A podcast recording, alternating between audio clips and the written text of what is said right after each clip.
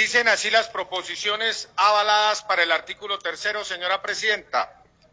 Una proposición aditiva que presenta la representante Milene Jaraba, que pide adicionar un numeral séptimo a el artículo tercero, que dice así, séptimo, enfoques especiales para mujeres gestantes que se encuentren en situación de pobreza extrema.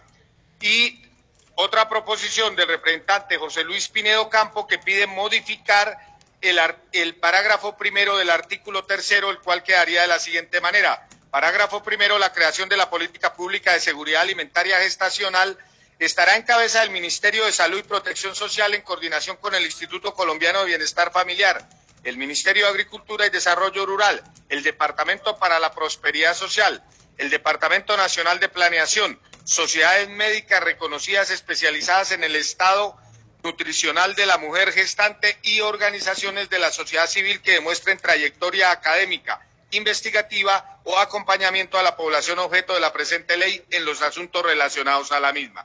Firma José Luis Pineo Campo. Están leídas las dos proposiciones avaladas para el artículo tercero, señora Presidenta.